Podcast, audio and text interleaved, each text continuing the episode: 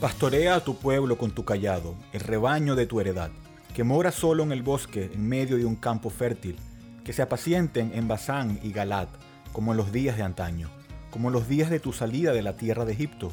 Te mostraré milagros. Verán las naciones y se avergonzarán de todo su poderío. Se pondrán la mano sobre la boca. Sus oídos se ensordecerán. Lamerán el polvo como la serpiente, como los reptiles de la tierra. Saldrán temblando de sus fortalezas al Señor nuestro Dios vendrán llenos de miedo y temerán delante de ti. ¿Qué Dios hay como tú que perdona la iniquidad y pasa por alto la rebeldía del remanente de su heredad? No persistirá en su ira para siempre, porque se complace en la misericordia. Volverá a compadecerse de nosotros, eliminará nuestras iniquidades. Sí, arrojarás a las profundidades del mar todos nuestros pecados. Otorgarás a Jacob la verdad y a Abraham la misericordia las cuales juraste a nuestros padres desde los días de antaño. Miqueas 7, 14 al 20. Bienvenidos a una nueva edición de Bridge Radio Español. Mi nombre es Eduardo Martorano y les hablo desde la ciudad de Laredo, en el estado Texas. Hoy vamos a continuar con nuestra serie sobre teología sistemática y hoy vamos a responder a la pregunta de ¿quién es Dios? Y esta es una pregunta muy importante, porque todo fluye de nuestra perspectiva de quién es Dios de la manera en que lo contemplas, de la manera que meditas sobre Él, de lo que crees acerca de Él. Todo comienza desde allí. ¿Quién es Dios? Esa es nuestra pregunta de hoy. Y es una pregunta tan básica, pero la respuesta trasciende el tiempo, trasciende el espacio y la historia humana. La respuesta a esta pregunta es aún más importante que nuestras propias vidas. Dios ya estaba antes de que el tiempo existiera. Él reina, Él gobierna, y Él es el creador de todas las cosas, aún antes de tu nacimiento, y será el mismo ayer, hoy y siempre, por los siglos de los siglos. Dios es la persona más importante en el universo, siempre ha sido así y siempre lo será. Mientras más conocimiento correcto y bíblico tengamos de Dios, más cerca estaremos de la luz y de la verdad. Y vamos a responder a esa pregunta, ¿quién es Dios?, con cuatro afirmaciones. Y la primera afirmación es que Dios es un espíritu eterno. La esencia de Dios es invisible y espiritual, lo que quiere decir que a Dios no lo podemos comparar con nada terrenal. No existe comparación con nada. Dios es eterno, Él existe antes de que el tiempo existiese, Él es espíritu, la naturaleza divina no está hecha de materia física que podamos tocar o ver con nuestros ojos. En Juan 4:24 dice que Dios es espíritu. Cuando piensas en Dios, tienes que darte cuenta que Él es un espíritu que no puedes ver y que su esencia es completamente diferente a la de la esencia de la existencia humana. Nosotros tenemos carne y hueso, pero Dios no es así. Siempre ha sido un espíritu eterno. En primera de Timoteo 1, versículos 15 al 16, dice, Palabra fiel y digna de ser recibida por todos, que Cristo Jesús vino al mundo para salvar a los pecadores, de los cuales yo soy el primero, pero por esto fui recibido a misericordia, para que Jesucristo mostrase en mí, el primero, toda su clemencia, para ejemplo de los que habrían de creer en Él para vida eterna.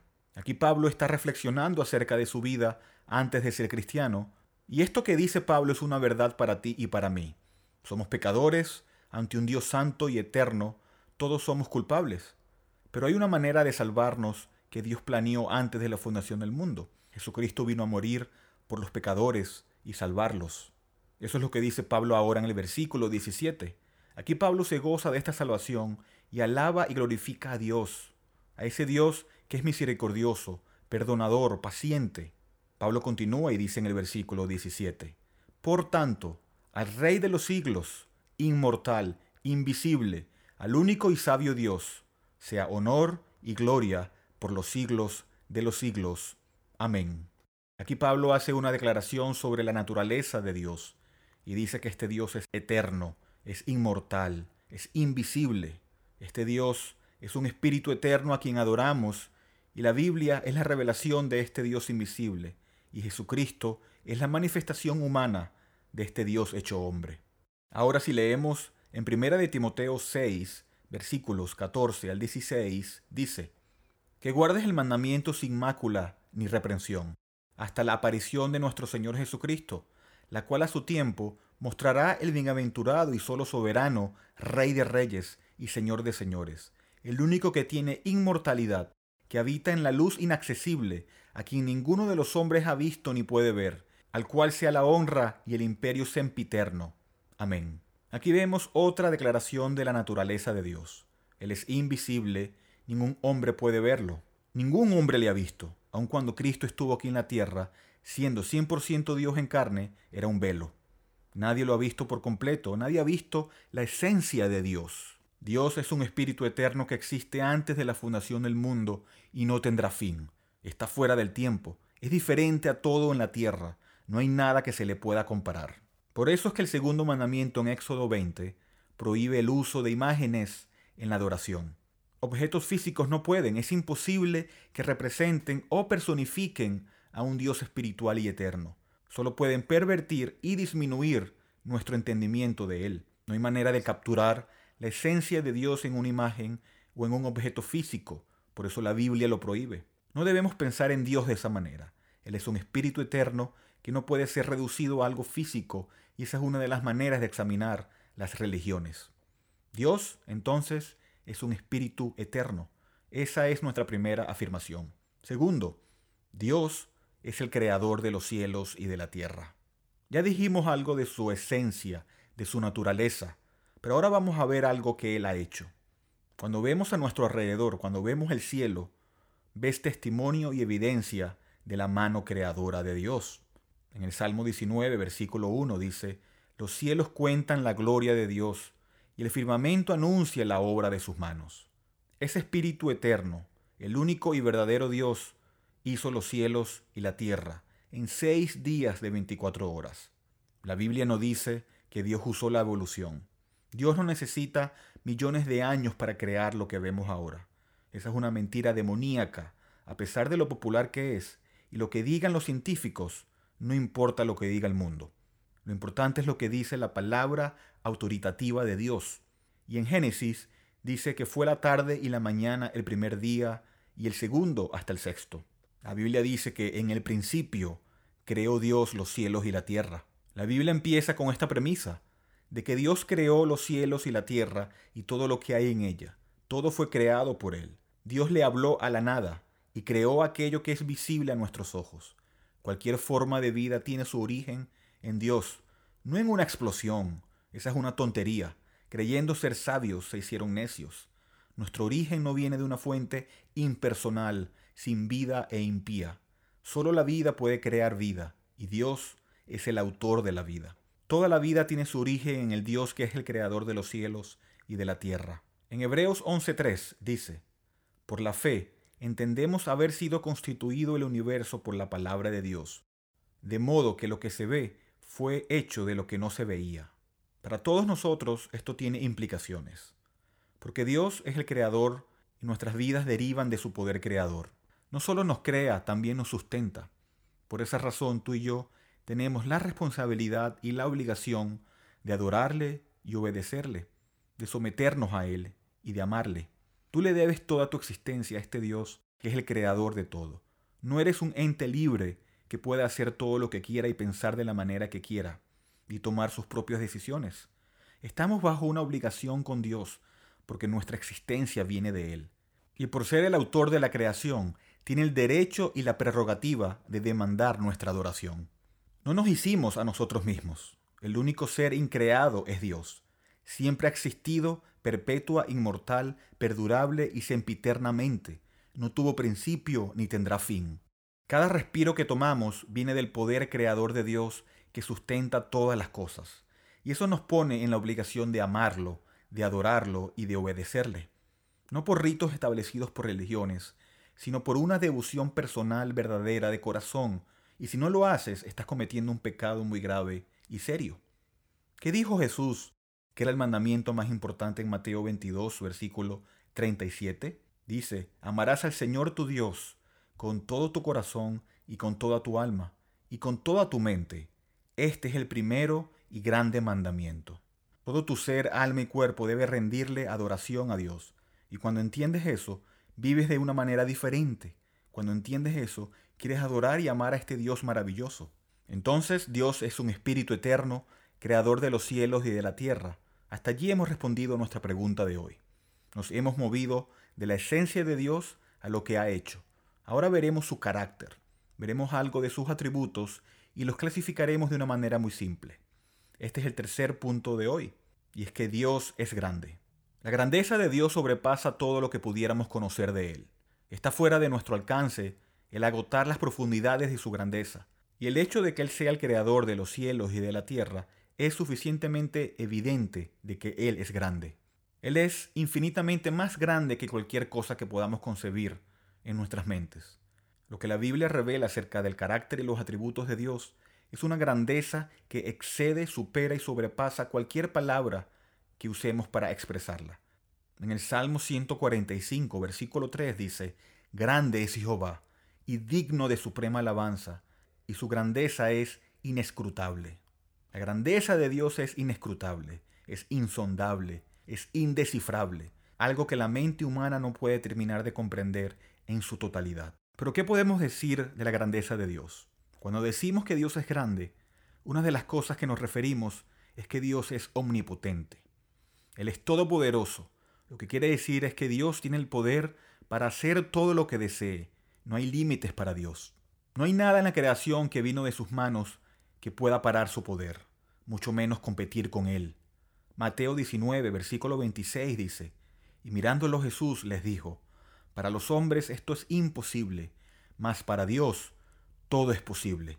En Jeremías 32, 17 dice, Oh Señor Jehová, he aquí que tú hiciste el cielo y la tierra con tu gran poder, y con tu brazo extendido ni hay nada que sea difícil para ti. Nosotros no somos poderosos, no tenemos ningún poder, estamos rodeados de cosas que son muy difíciles, para nosotros. No podemos levantar a un muerto, pero Dios sí puede. No hay nada que sea muy difícil para Él. La Biblia enseña que Dios ha levantado naciones y también las ha derrumbado. Él levantó a Jesucristo de la muerte. Él sostiene el universo con su invisible poder. Él orquestra la providencia para cumplir su voluntad sin ningún error, sin equivocarse. Cuando el hombre actúa vilmente en contra del pueblo de Dios, Dios es tan poderoso que Él los transforma en algo bueno. Génesis 50:20 dice, Vosotros pensasteis mal contra mí, mas Dios lo encaminó a bien para hacer lo que vemos hoy, para mantener en vida a mucho pueblo. Dios le pone límites a Satanás, el ser más malvado que ha existido, y Él lo destruirá en el infierno, dice Apocalipsis 20. Todo lo que vemos y hasta lo que no podemos ver está bajo su control total. No hay nada difícil para Él. Segunda de Pedro 3 dice que Él destruirá esta tierra y creará cielos nuevos y tierra nueva. Eso es omnipotencia, supremacía y superioridad ante todo. Eso es grandeza. Ese es un poder que no podemos comprender. No sé cuántos billones de billones de estrellas están orbitando en el universo, pero nadie podría por un momento sostener una de esas estrellas. Y Dios las sostiene todas con una precisión matemática perfecta. Él es omnipotente, gobierna sobre toda la creación, cumple con su voluntad y no hay nada ni nadie que se lo impida o lo detenga para llevar a cabo sus planes. Tiene el poder para llevar a cabo sus planes tal como Él lo desee. Por eso lo adoramos y nos humillamos ante Él. Vemos entonces su grandeza expresada en su omnipotencia. La grandeza de Dios también es expresada en su omnisciencia. Esto quiere decir que Dios lo sabe absolutamente todo pasado, presente y futuro. No hay nada que Él no sepa. Y lo sabe todo porque Él preordena todo. Él sabe el número de tus cabellos, sabe cuando un pájaro cae al suelo, sabe cómo sostener un universo entero. Él tiene soluciones para cada problema. Hay muchas maneras de describir la omnisciencia de Dios, pero lo haremos desde la perspectiva personal que David usó cuando escribió el Salmo 139 hace tres mil años. En el Salmo 139, desde versículo 1, dice, Oh Jehová, tú me has examinado y conocido. Tú has conocido mi sentarme y mi levantarme. Has entendido desde lejos mis pensamientos. Dios sabe tus pensamientos internos, sabe los razonamientos de tu mente, sabe los afectos de tu corazón que nadie más puede ver y saber. Versículo 3 dice, Has escudriñado mi andar y mi reposo, y todos mis caminos te son conocidos. Pues aún no está la palabra en mi lengua, y he aquí, oh Jehová, tú la sabes toda. Detrás y delante me rodeaste, y sobre mí pusiste tu mano. Tal conocimiento es demasiado maravilloso para mí, Alto es, no lo puedo comprender. Dios sabe todo sobre ti. Y no solo de ti, sino de las billones de personas que viven en este planeta. Sabe tus penas, sabe tus dificultades, tus temores y tus gustos. Piénsalo de esta manera. Dios sabe lo peor de ti, pero todavía te ama si eres su hijo. Lo sabe todo y eso para el cristiano es un gran alivio. Hay un gran alivio en el conocimiento de Dios y en eso es lo que David está descansando en este salmo. Y una de las implicaciones para nosotros es que debemos de dejar a un lado nuestras pretensiones en nuestro caminar con Él. No pretenda ser una persona que no eres. Él sabe muy bien quién eres. Pero ¿qué más podemos decir de la grandeza de Dios? Que Dios es omnipresente. Quiere decir que está presente en todo lugar al mismo tiempo en su totalidad. No necesita trasladarse para ir a un sitio. Ya Él está allí. Él es diferente y está separado de su creación. No hay lugar en la que puedas escapar de la presencia de Dios. En el mismo Salmo 139, desde el versículo 7 dice, ¿A dónde me iré de tu espíritu? ¿Y a dónde huiré de tu presencia? Si subiere a los cielos, allí estás tú. Y si en el Seol hiciere mi estrado, he aquí, allí tú estás. Si tomare las alas del alba y habitar en el extremo del mar, aún allí me guiará tu mano, y me asirá tu diestra. Si dijere, ciertamente las tinieblas me encubrirán, aún la noche resplandecerá alrededor de mí, aún las tinieblas no encubren de ti, y la noche resplandece como el día, lo mismo te son las tinieblas que la luz. Tu comunión con Dios trasciende los límites físicos. Dios está igualmente presente en la casa, en el trabajo, en la montaña, en un avión, aún en los momentos donde te sientes solo y que no tienes compañía humana. Él está contigo, nunca estás solo. Este Dios que es un espíritu eterno, que es el creador de los cielos y de la tierra, de una inescrutable grandeza, está contigo en cada momento. El Salmo 23, versículo 4 dice, Aunque ande en valle de sombra de muerte, no temeré mal alguno, porque tú estarás conmigo. Tu vara y tu callado me infundirán aliento.